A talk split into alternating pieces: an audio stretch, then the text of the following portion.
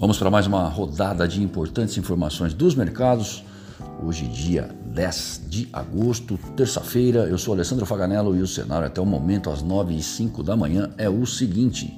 Nas bolsas, o S&P futuro operando em leve alta 0,02%, o índice alemão o DAX em alta de 0,17%, CSI 300 lá na China encerrou em alta de 1,16%, o WTI barril de petróleo 67 dólares enquanto o comportamento do dólar ante as principais moedas no exterior é de alta de 0,14%. Na zona do euro, na Alemanha, o índice de sentimento econômico ZIL caiu para 40,4 pontos na terceira queda desde maio.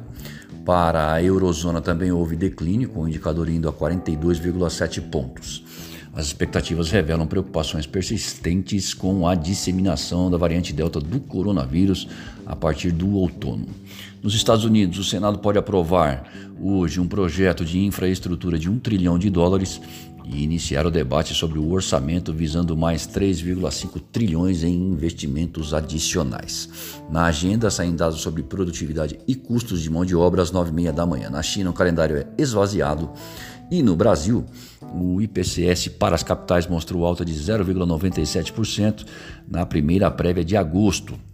Que saiu também foi a ata do Copom. Nela, os formuladores de política monetária brasileiros externaram que a, que a evolução da variante Delta do Covid-19 adiciona risco à recuperação econômica global, mas também acreditam que a atividade brasileira deve mostrar recuperação robusta do crescimento econômico no segundo semestre.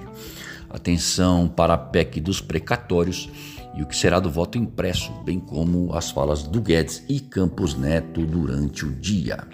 Falando um pouco mais sobre a ata, o documento confirmou que a decisão unânime em elevar o juro em 1%, sinalizando novo aumento de mesma magnitude para a próxima reunião, se dá devido aos membros visualizarem uma inflação ao consumidor se revelando persistente e a preocupação em relação à inflação de serviços, com a reabertura do setor podendo provocar uma deterioração adicional às expectativas de inflação. Afinal, o órgão tem como objetivo fundamental assegurar a estabilidade nos preços.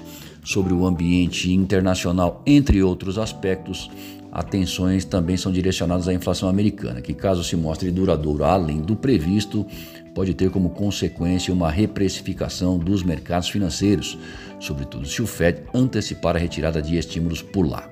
Membros do Banco Central Americano cogitam a confirmação do início do processo de redução de compras de ativos entre setembro e dezembro.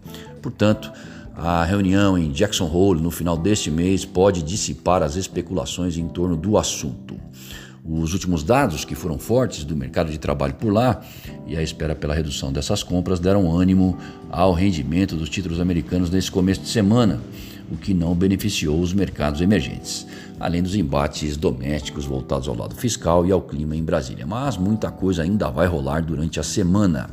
O que saiu há pouco foi a inflação oficial para o mês de julho, o IPCA, que para um mês de julho teve a maior variação desde 2002, com alta de 0,96%.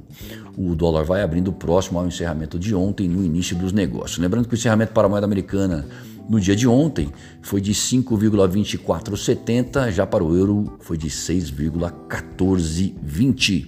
Para mais informações e consultas, ligue para nós 011 911 7711 ou acesse o nosso site amplaassessoria.com.br e confira os nossos serviços. Muito obrigado e um excelente dia a todos.